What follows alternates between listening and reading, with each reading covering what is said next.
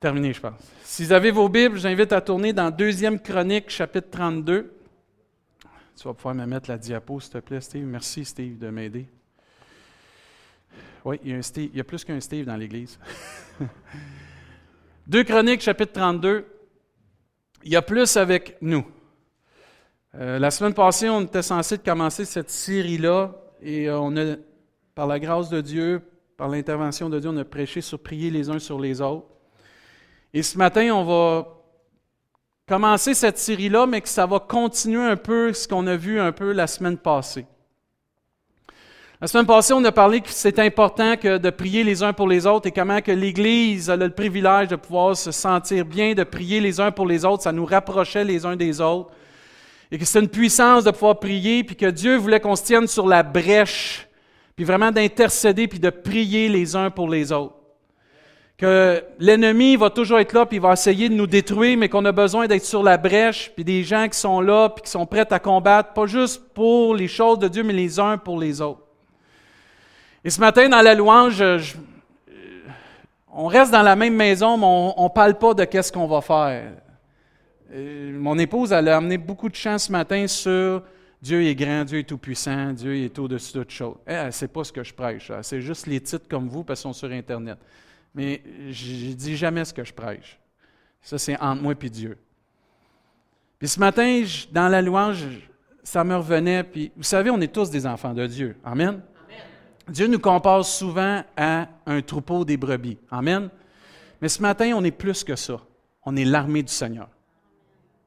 Là, vous avez manqué de dire Amen à Dieu. Je recommence. Là. On est l'armée du Seigneur. C'est une grosse différence, ça. Des brebis, ça arrive des fois dans notre façon de vivre, dans notre façon d'être, qu'on a besoin d'être protégé par un berger, puis on, a on va toujours avoir besoin de Jésus puis de Dieu pour notre berger. L'Éternel est mon berger, je ne manquerai de rien. Amen. Mais à un moment donné, la brebis est appelée à aller combattre. Est appelée à se lever, puis d'aller sur le front, puis de se battre. Parce que la Bible nous enseigne qu'on a une armure, les chrétiens. C'est une armure spirituelle. Ce qui fait que Dieu nous compare à des soldats. On fait partie d'une armée céleste et glorieuse. Et ce matin, il y a plus avec nous qu'avec n'importe qui d'autre dans ce monde. Il y a plus avec l'armée du Seigneur que n'importe quelle puissance des ténèbres dans ce monde. Et ce matin, on va voir un personnage qui s'appelle Ézéchias. Ézéchias est un homme comme vous et moi, qui faisait des bons choix, qui faisait des mauvais choix. Ça vous arrive de faire des bons choix? On va, voir si vous êtes aussi affirmatif. Ça vous arrive de faire des mauvais choix? hein, oui. Dites pas votre femme ou votre mari, là. C'est pas bon, ça. Mais ça nous arrive de faire des bons choix et des mauvais choix. Et souvent, quand on fait des bons choix, on est tout enthousiaste, on est prêt à conquérir. Puis quand on fait des mauvais choix, l'ennemi vient puis nous écrase, puis une culpabilité, puis on s'isole, puis on dit je suis bon à rien, j'arriverai pas à rien. C'est pas vrai ça. Ça fait partie de notre cheminement avec Dieu de grandir, de devenir mature, puis de devenir des hommes et des femmes en Jésus-Christ, de faire des bons choix et de faire des mauvais choix. Ézéchiel, c'était un roi qui a fait des bons choix, mais il est arrivé dans sa vie qui a fait des mauvais choix. Quand vous lisez la fin de sa vie, c'était pas rose. Et ça arrive à tous, ça. Et c'est pas parce que ça nous arrive à tous qu'on peut pas servir Dieu puis voir Dieu agir dans nos vies ou voir la gloire de Dieu se manifester dans nos vies. Dieu va pas agir tout le temps selon comment on mérite. Sinon, on n'appellerait pas ça la grâce de Dieu. Dieu va nous traiter, et la plupart du temps, selon ce qu'on ne mérite pas. Et c'est pour ça que cet homme-là, il est comme nous. Il a vu la gloire de Dieu malgré ses erreurs, malgré ses faiblesses et ses difficultés. Êtes-vous prêts?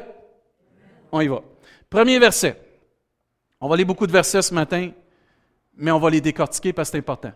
Après ces choses et ces actes de fidélité parut Sanchérib, roi de Syrie, qui pénétra en Juda et assiégea les villes fortes dans l'intention de s'en emparer.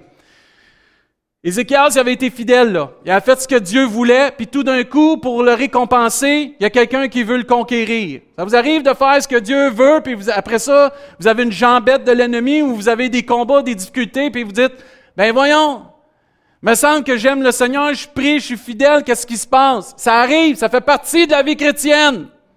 La vie en rose, c'est juste un magasin. C'est, c'est pas ça, là. Les enfants de Dieu, tu vas avoir des difficultés malgré que tu es fidèle. Parlez à Noé, parlez à Moïse, parlez à Paul, parlez à Abraham, parlez à Job, parlez à votre voisin. Quand tu es en Jésus-Christ, tu vas vivre des difficultés, peu importe. Et lui, malgré sa fidélité, il y a quelqu'un qui veut venir conquérir le peuple de Dieu. Verset 2. Ézéchiel, se voyant que Chachérib était venu et qu'il se proposait d'attaquer Jérusalem, tint un conseil ou tint conseil avec ses chefs et ses hommes vaillants. Gloire à Dieu pour des hommes et des femmes qui sont vaillants et vaillantes. L'œuvre de Dieu ne se fera pas jamais par une seule personne, mais par un conseil d'hommes et de femmes qui sont en Jésus-Christ. Le salut est dans le grand nombre de conseillers, dit l'Éternel.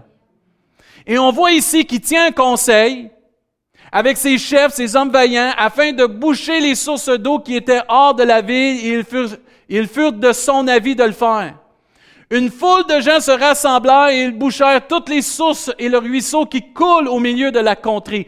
Pourquoi, disait-il, le roi d'Assyrie trouverait-il à leur arrivée des eaux en abondance? Et Ézéchias prit courage. Ça, c'est important, ça. Je ne sais pas si vous avez remarqué, mais la plupart du temps, quand Dieu parle à un de ses chefs, à un de ses rois, un de ses prophètes, un de ses serviteurs, souvent il va lui dire, prends courage. Ne t'effraie point, ne t'épouvante point, n'aie pas peur, n'aie pas crainte.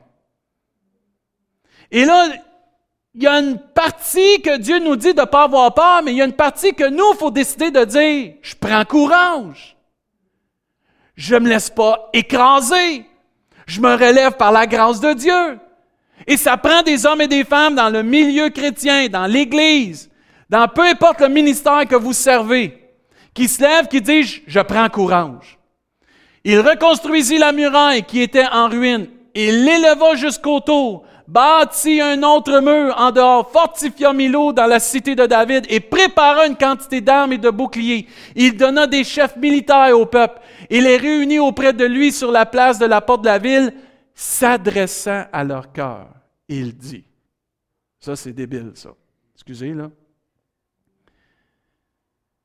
Cet homme-là, malgré qu'il avait fait, parce que quand vous lisez l'histoire d'Ézéchiel, ce n'est pas toujours rose les décisions qu'ils ont prises décide de prendre un conseil, prend courage, il va se faire assiéger, décide de bâtir des choses, de faire des choses, de placer des chefs militaires, de leur préparer des quantités en armes, puis après ça, il va s'adresser à leur cœur. J'ai trop souvent vu des gens dans le milieu chrétien prêcher, ça je vais en venir tantôt à ceux qui prêchent. Faut que tu aies la foi. Souvent, les gens disent, il faut que tu aies la foi. Puis d'avoir la foi pour que Dieu puisse agir dans ta vie, puis que Dieu puisse t'aider pour conquérir, puis que tu puisses remporter, voir les miracles, les signes, les prodiges. Mais souvent, les gens oublient que tu dois faire ton possible pour que Dieu fasse l'impossible. La foi, c'est pas le possible. La foi, c'est de croire à l'impossible. Et cet homme-là se prépare et prépare le peuple de Dieu à une guerre éventuelle. Et se préparer n'est pas un manque de foi envers Dieu. De mettre notre confiance dans nos préparatifs, ça c'est manquer de foi envers Dieu. Il va y avoir des situations dans nos vies, et certains d'entre nous, on est enseignés, et j'y crois pas à cet enseignement-là. Tu t'assis, puis t'attends que Dieu te bénisse. Tu t'assis, puis par la foi, Dieu va tout faire. Non. Ézéchiel, il a une responsabilité comme un roi de diriger le peuple de Dieu, de l'emmener plus proche de Dieu. Il a une responsabilité aussi de les préparer comme il faut. On pourrait prêcher à tous les dimanches, puis que les gens reçoivent la parole de Dieu, mais qu'on ne fait pas des disciples la semaine, qu'on n'enseigne pas, qu'on ne se voit pas, qu'il n'y ait pas de fraternité, qu'on ne s'encourage pas les uns les autres, ça ne ferait pas de nous des disciples de Dieu. Ça ferait de nous des personnes qui assistent à l'Église. Y une grosse différence. Le but de chaque prédicateur, de chaque pasteur, c'est d'emmener les brebis proches de Jésus afin qu'ils deviennent tous à l'exemple de Jésus-Christ. Pas de son pasteur, pas de sa dénomination, pas de son Église, de Jésus-Christ. C'est lui le chef. C'est lui la tête. C'est lui le fondement. Et notre devoir, c'est de s'approcher de Jésus.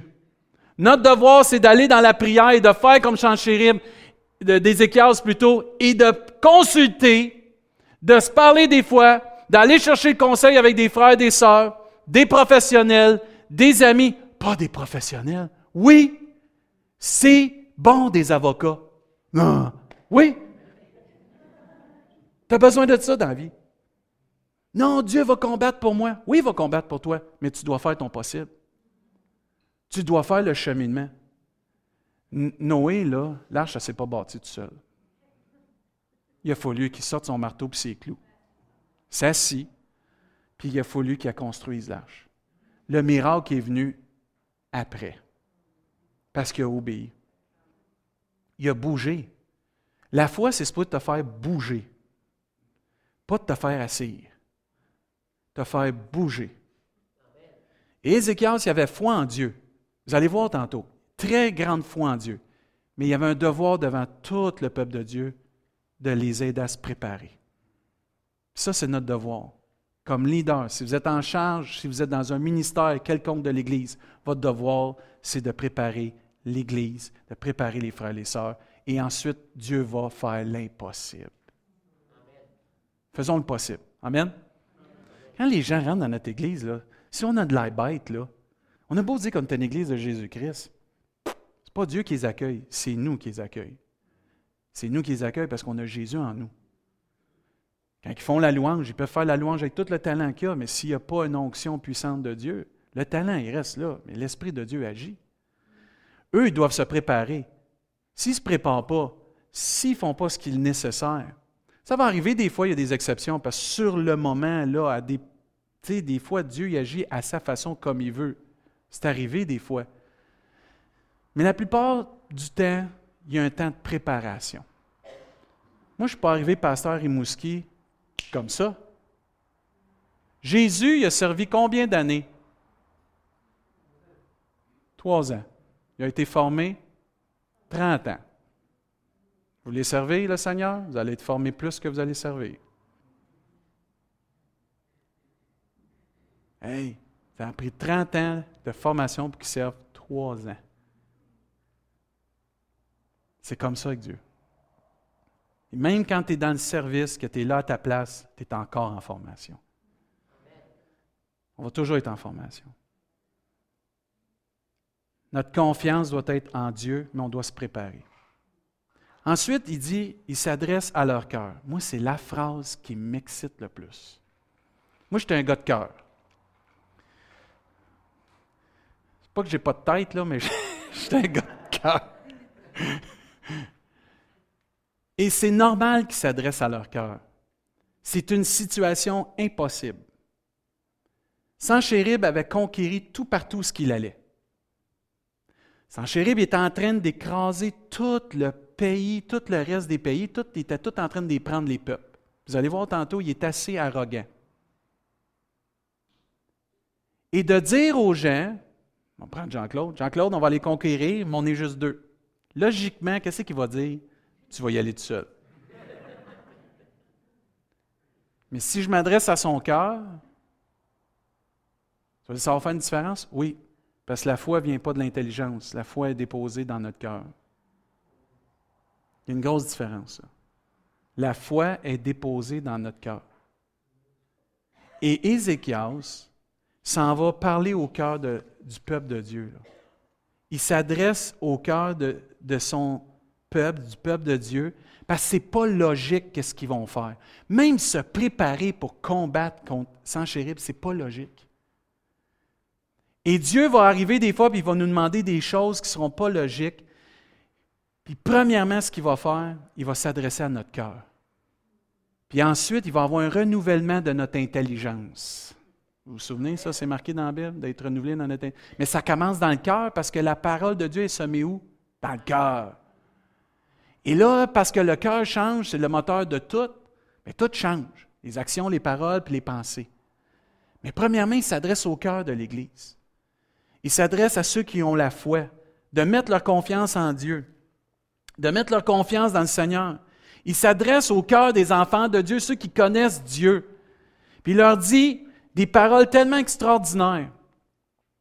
Il dit, fortifiez-vous et ayez, excusez, et ayez du courage, ne craignez point et ne soyez point effrayés devant le roi d'Assyrie et devant toute la multitude qui est avec nous.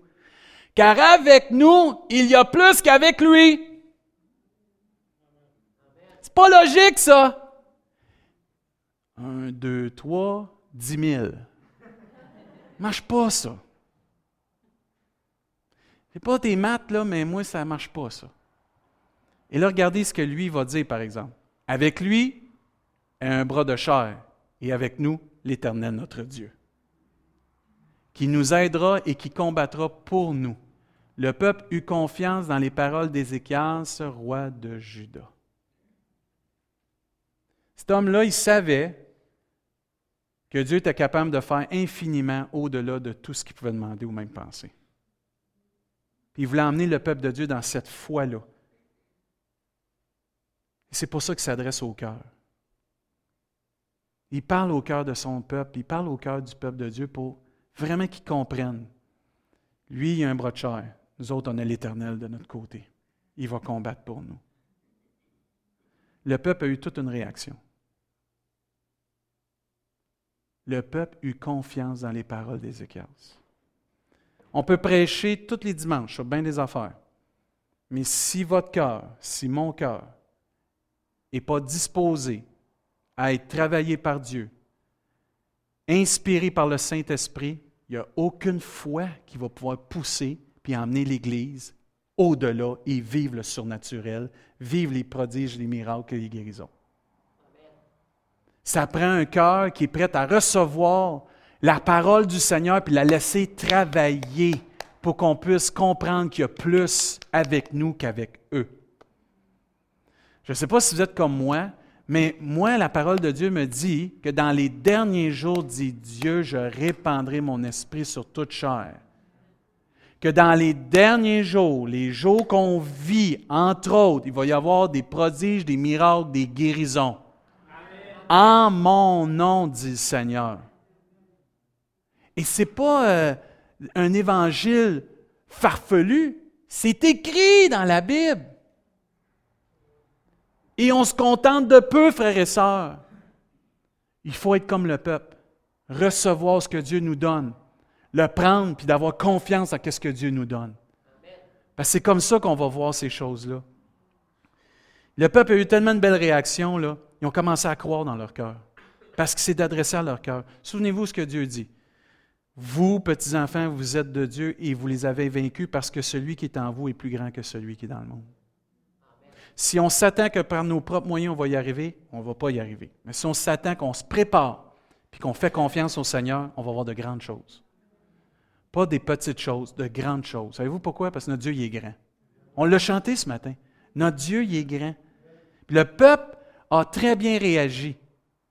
Mais ce n'est pas tout le temps qu'il a bien réagi. Vous vous souvenez quand c'était temps de conquérir le pays de Canaan? Il avait envoyé les espions. Il y en a, il y en a une gang qui sont venus. Il y en a deux qui ont donné un bon rapport. Ils ont dit Hey, let's go, c'est à nous autres, Dieu nous l'a promis, on y va, come on les boys, let's go, let's go. Là, t'en as une gang qui a dit Non, non, on va pas là, ils sont grands, hey, des grappes de raisin de même, oublie ça, on touche pas à ça. Et la Bible nous dit très clairement que les paroles négatives des dix autres ont étouffé les paroles des deux autres, de Josué et Caleb, et ce fait que le peuple n'a pas rentré dans la terre promise. Et Dieu leur avait promis que c'était à eux. Voyez-vous comment c'est important d'avoir un cœur qui est réceptif à ce que Dieu va te donner? Si tu es réceptif à ce que Dieu va te donner, la foi va grandir dans ta vie et tu vas voir des choses extraordinaires se produire. Et ce que Dieu t'a promis, tu vas le vivre, tu vas le voir, tu vas le goûter, tu vas expérimenter. Peu importe c'est qui ton voisin, peu importe c'est qui, c'est toi et le Seigneur, ça. Mais si on a plusieurs enfants de Dieu qui décident ensemble de le faire, imaginez l'Église comment elle va exploser par la puissance que Dieu va agir au milieu de nous. Moi, Je vois ça, là. Moi, je vois ça, là. Si vous voulez juste être un chrétien, excusez, je ne veux pas vous insulter, qui vient, qui ressort, qui vient, qui ressort, puis qui vit sa petite vie, vous pouvez le faire, ça. Mais ce n'est pas la vie en abondance que Dieu a promis à chaque enfant de Dieu. C'est pas ça. Il nous a appelé à plus que ça. Et on se limite souvent par une routine qui n'est pas celle de Dieu. Il faut vraiment, vraiment avoir ce cœur-là. Puis on voit le peuple qui réagit de la bonne façon. On voit aussi l'importance de prêcher la parole de Dieu. Une parole de Dieu qui est inspirée afin que la foi des gens soit basée sur qu'est-ce que Dieu dit et non sur qu'est-ce que le prédicateur veut. J'ai trop vu ça, moi. Des gens qui prêchent leur connaissance ou qui prêchent des choses qu'ils ont appris, mais ils ne prêchent pas sous l'inspiration du Saint-Esprit. Et c'est dangereux, ça, parce que ça ne dirige pas le peuple de Dieu dans les voies de Dieu, ça dirige le peuple à peu près. On a une responsabilité comme prédicateur, peu importe, d'enseigner à l'ADJ, à l'Assemblée des jeunes ou la JVC pour notre jeunesse, de prêcher, d'emmener des messages que Dieu dépose dans nos cœurs pour adresser au cœur des gens et répandre dans les cœurs des gens les paroles du Seigneur afin que Dieu puisse être glorifié et la foi vienne dans les vies et que le peuple de Dieu se confie en Dieu. Si vous venez qu'avoir le privilège de prêcher ici, je vous en supplie, préparez-vous dans la prière, dans la méditation, dans la recherche. Vous avez une responsabilité de s'adresser au peuple de Dieu d'une façon inspirante et d'avoir une parole qui vient du Seigneur. David Wilkerson, il disait ça, il dit, si tu pas une parole du Seigneur, viens pas prêcher. Parce que ça ne donne rien. Sors pas tes vieilles notes. Sors pas un message que tu as été chercher sur Internet. Va dans la chambre, mets-toi à genoux, prie Dieu et va chercher une parole pour le peuple de Dieu. Parce que le peuple de Dieu a besoin de direction. Le peuple de Dieu cherche des hommes et des femmes qui vont prêcher selon le cœur de Dieu, qui vont emmener l'Église dans cette dimension spirituelle, puis de victoire, puis de grandeur, puis de puissance, d'amour, d'humilité aussi, parce qu'on va avoir cherché la face de Dieu. il y a plusieurs prédicateurs qui abandonnent ou des pasteurs qui abandonnent parce qu'ils font pas ce qu'ils devraient faire. Ils sont pas dans prière, ils sont pas dans méditation. Puis c'est un danger pour chaque prédicateur d'être trop occupé pour plus prier, pour plus chercher la face de Dieu, pour plus être en mesure d'emmener ce que Dieu veut pour le peuple de Dieu. Du réchauffer, c'est pas bon. Tu sais, des plats au micro-ondes, là, quand tu es célibataire, c'est correct. Mais quand tu vas chez ta mère elle te fait, là, je sais pas moi, un bon repas, là, tu t'ennuies de ça, hein? Bien, le peuple de Dieu peut être affamé parce que le prédicateur, il emmène du réchauffé. Puis ça, je me pointe, puis je nous pointe toutes. Parce qu'on a un devoir, comme Ézéchiel, d'emmener ce que Dieu a pour son peuple. Il faut prêcher son inspiration pour que le peuple puisse recevoir la communication de Dieu. Une fois que le peuple de Dieu reçoit la confiance puis la foi pour la mettre en Dieu,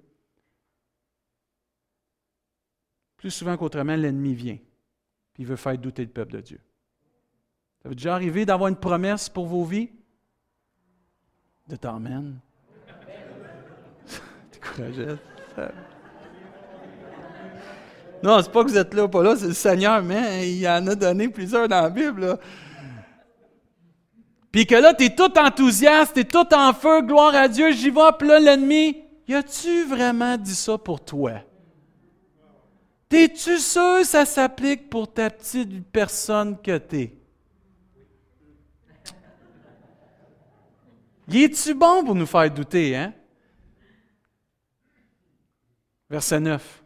Après cela, les gens avaient confiance, les gens se préparaient, les gens y avaient été adressés à leur cœur, puis c'était puissant.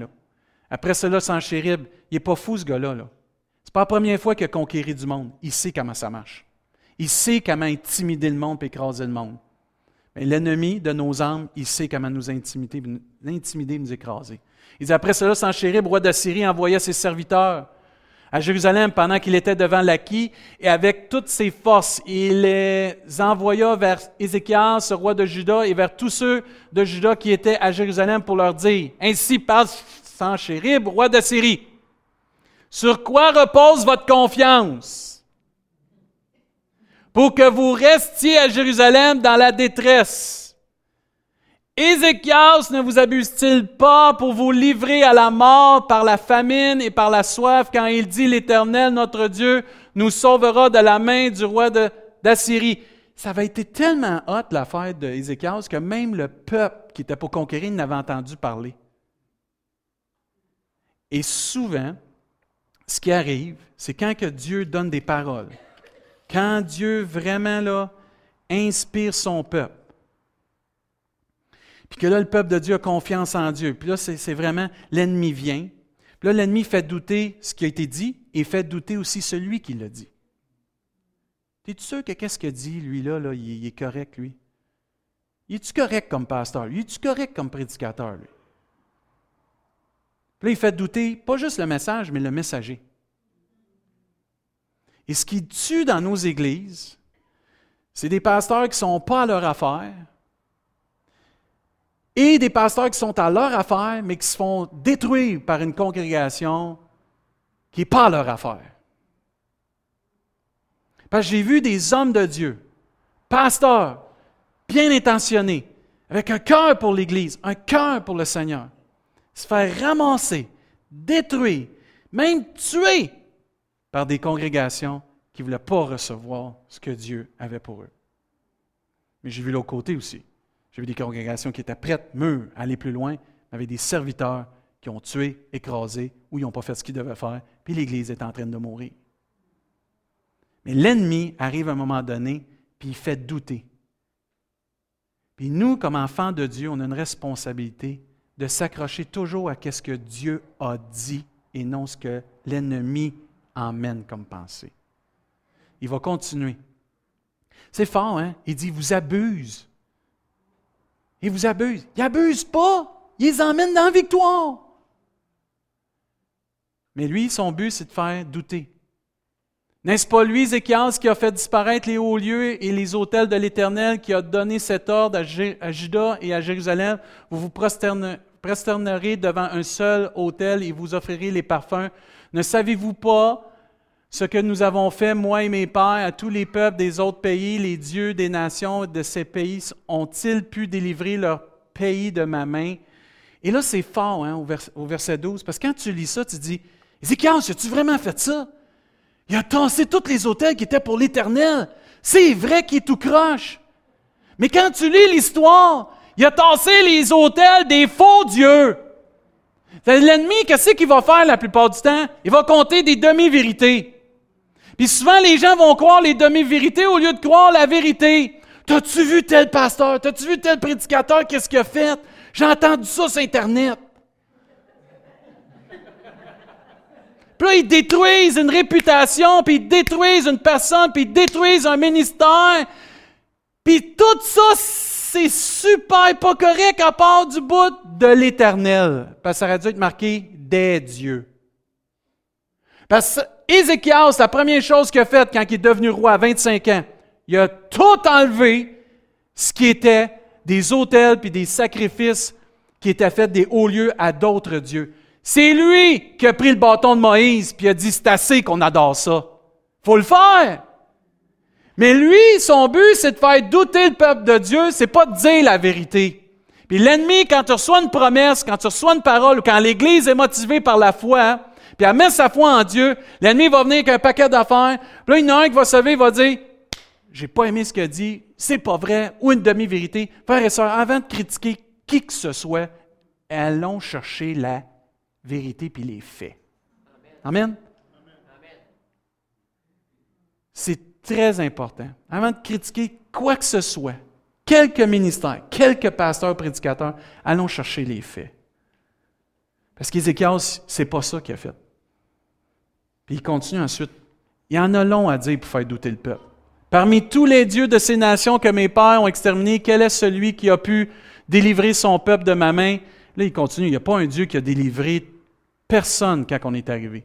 Pour que votre Dieu puisse vous délivrer de ma main. Et là, il continue. Il s'acharne sur Ézéchias. Il aime ça le frapper. Là, je parle pour tous les prédicateurs et les pasteurs. On a besoin de prière. On est la cible. Fais tomber le berger, le troupeau va se disperser. Lui, il se fait rentrer dedans, là. Là, il se fait rentrer dedans par quelqu'un qui dit toutes sortes de faux témoignages sur lui devant son peuple. Il dit qu'Ézéchias ne vous séduise donc point et qu'il ne vous abuse point ici. Ne vous fiez pas à lui. Car aucun Dieu d'aucune nation et d'aucun royaume n'a pu délivrer son peuple de ma main et de la main de mes pères. Combien moins votre Dieu vous délivrera-t-il de ma main? Les serviteurs de Sanchérib parlèrent encore contre l'Éternel. Là, ils se sont pris à Ézéchias. Là, ils disent, on va s'en prendre aux dieux. Là.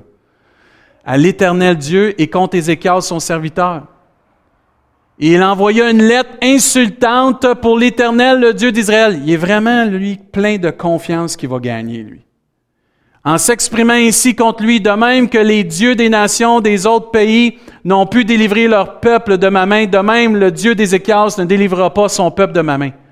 Les serviteurs de Sanchérib crièrent à haute voix en langue judaïque. Là, là, c'est hot, ça. Ils voulaient être tellement sûrs que le peuple de Dieu soit effrayé, parce qu'il dit qu'ils ont commencé à crier à haute voix en langue judaïque afin de jeter l'effroi et l'épouvante parmi le peuple de Jérusalem qui était sur les murailles et de pouvoir ainsi s'emparer de la ville. Ils ont commencé à, parler la même langue que le peuple pour être sûr et certain qu'ils comprenaient qu'on s'en vient vous battre, puis vous n'avez pas d'affaire à mettre votre confiance en Dieu. Écoutez pas Ézéchias, vous allez tous mourir. L'ennemi va souvent se servir d'un langage connu pour nous faire peur. Ou pour mobiliser du monde contre la volonté de Dieu. On a une responsabilité de, comme prédicateur de prêcher, mais la congrégation a une responsabilité de recevoir la parole de Dieu comme il faut. Amen. Les deux, là, d'un mariage. si on prêche que ce que Dieu veut, puis vous, vous ne le recevez pas, je m'en lave les mains. Mais je sais ce qui va arriver. L'ennemi va se servir de ça, puis là, ça va me revenir, ou ça va revenir sur le pasteur, le prédicateur. Mais si ensemble, moi je m'applique, vous vous appliquez, vous avez vu comment on va voir la gloire de Dieu? Il y a une synergie qui va se faire, de foi, de confiance qui va faire que vous allez savoir qu'on va vous diriger vers Jésus. Puis nous, on va savoir que, comme Église, puis les, leaders de l'Église, que vous, vous allez bien recevoir la parole de Dieu, vous allez la mettre en pratique pour le bien de votre âme et le bien de l'Église et du royaume de Dieu. Le peuple de Dieu il est confronté à tout ce qui a été dit. Vous avez déjà vu ça, un film avec un plaidoyer?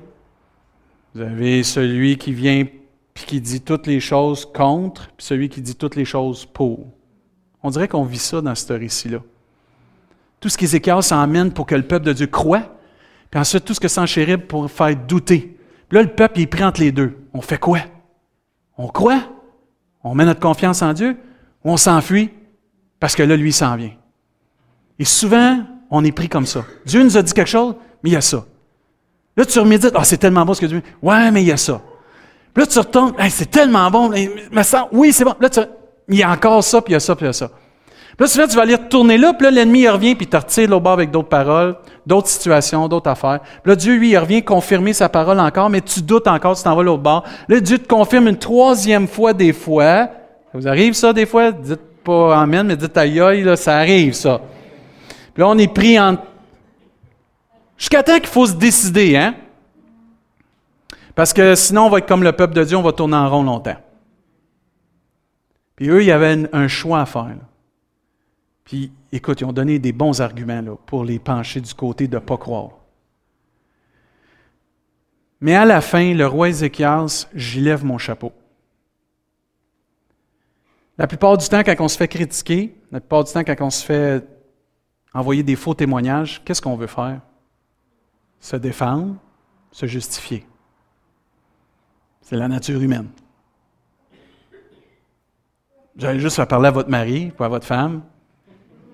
Tu as dit ça la semaine passée. Je n'ai jamais dit ça. Tu as déjà fait ça dans ta vie? je le sais, j'étais là, je ne l'ai pas fait. Ça vous arrive ça? On justifie? C'est la pire chose à faire quand tu es dans un combat spirituel. Moi, je rends grâce à Dieu pour la réaction de ce roi-là. Parce que la première chose qu'il a faite, il n'a pas commencé à planter l'ennemi. Vous remarquez souvent les guerres de clochers? Je m'accote là. Les guerres de, de dénomination sont pas mieux que nous autres. Ouais, mais eux autres, ils ont ça. Ouais, mais cette église-là, ils ont ça. Ouais, mais eux autres, ils ont ça. Puis, avez-vous vu comment c'est? Ézéchiel ne fait même pas ça. Il avait tous les droits de planter sans chérir et toute la gang.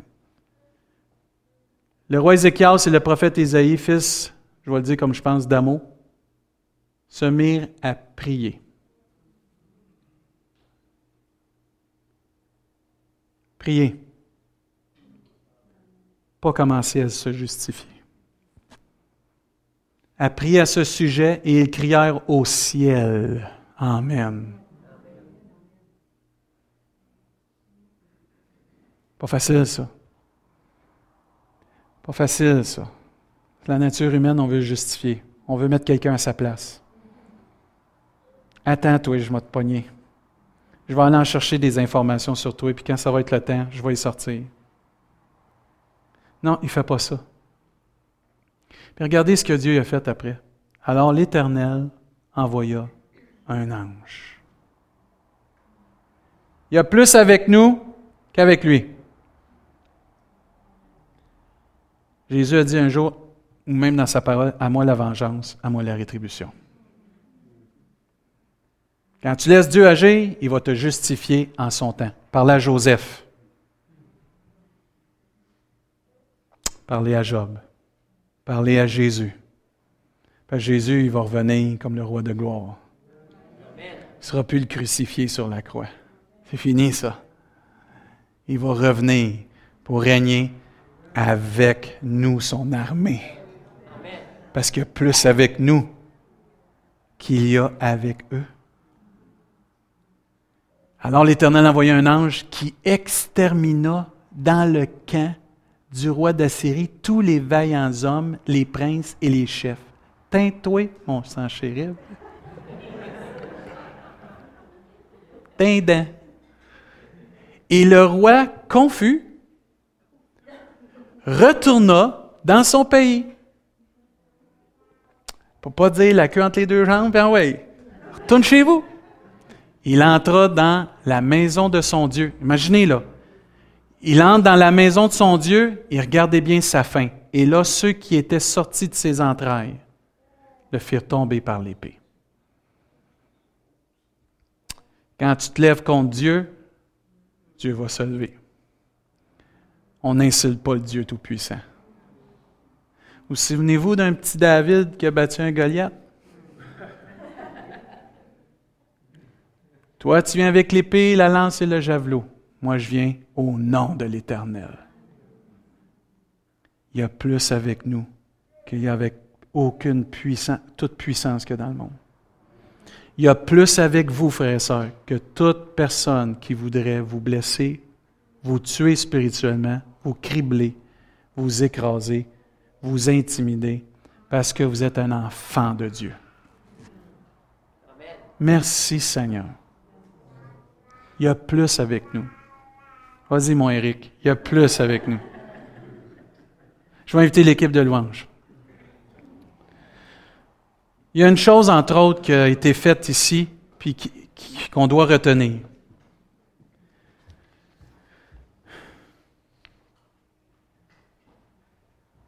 Quand l'ennemi vient, je vais vous demander de vous lever à votre place. On va changer de position, s'il vous plaît.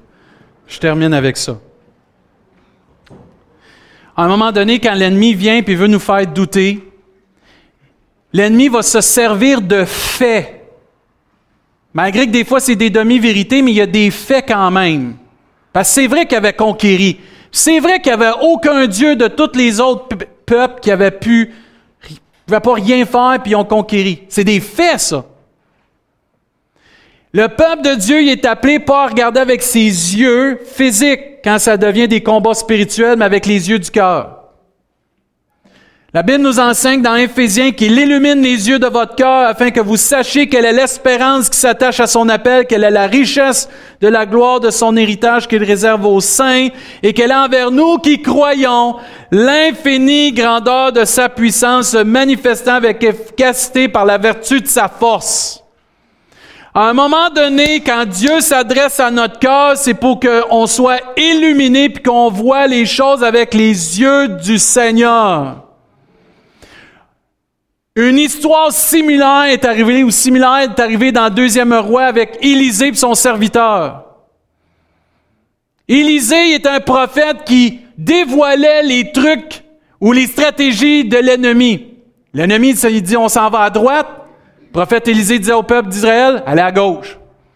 à un moment donné, le roi de l'ennemi disait, on va aller à gauche. Élisée savait ce qui se passait. Il disait au peuple, allez à droite. Là, à un moment donné, il disait à ses chums là, qui étaient avec lui, qui c'est qui nous stoule? Ben, il dit, roi, il n'y a pas personne qui nous stoule. Ils ont un prophète qui s'appelle Élisée. Il sait tout ce qui se passe dans ta chambre à coucher.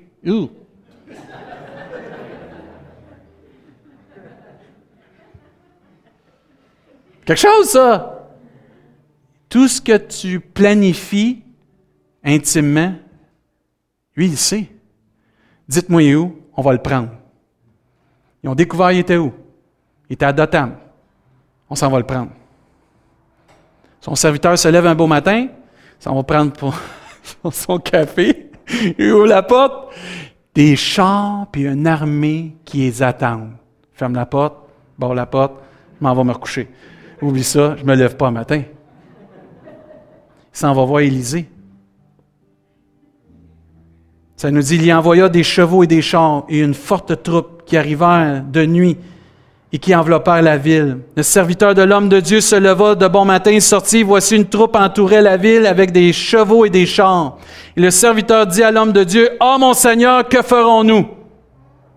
Comment ferons-nous? On est assiégés. Il répondit, ne crains point. Amen. Car ceux qui sont avec nous sont en plus grand nombre que ceux qui sont avec eux. Amen. Ça prend des hommes et des femmes de foi, des enfants de Dieu qui croient en Dieu ce matin, sa grandeur, sa puissance, pour déclarer il y a plus avec nous qu'avec eux. Élisée pria et dit, l'Éternel ouvre ses yeux pour qu'il voie. Et l'Éternel ouvrit les yeux du serviteur qui vit la montagne pleine de chevaux et de chars de feu autour d'Élysée. À gloire à Dieu. Il y a une armée céleste qui vient quand tu es enfant de Dieu. Et c'est pour ça ce matin, on n'est pas juste des enfants de Dieu, des brebis. On est l'armée du Seigneur. Tu as un peuple en entour de toi, des frères et des sœurs qui t'aiment, qui sont là pour te défendre. Mais on a les anges, l'armée spirituelle, céleste de Dieu qui sont là aussi. L'ange de l'Éternel campe autour de ceux qui le craignent. Il les arrache du danger. Ça, c'est notre Dieu. Ça, c'est notre chef. Ça, c'est à qui on appartient. Ça, c'est ma patrie, c'est votre patrie. C'est hâte, ça. J'ai hâte quand Dieu va revenir sur son cheval. Est-ce qu'il va revenir? Puis on va être là, là. Tout genou va fléchir, toute bouche va confesser qu'il est le seul Seigneur. Nous, on le sait, ça fait des années, là. Peut-être ça fait quelques mois, tu le sais. Peut-être ça fait plus que 50 ans, tu le sais. Mais un jour, on va le voir. Venez. Puis là, tout le monde va savoir, il y a vraiment plus avec eux qu'avec nous. Mais on n'est pas obligé d'attendre le retour du Seigneur. Tu peux le vivre maintenant, qu'il y a plus avec toi ce qu'Ézéchias et Isaïe ont fait, c'est qu'ils ont invoqué Dieu. Ils ont commencé à crier après Dieu. Pas Dieu, fais ci, fais ça. Je t'implore, Seigneur, d'agir.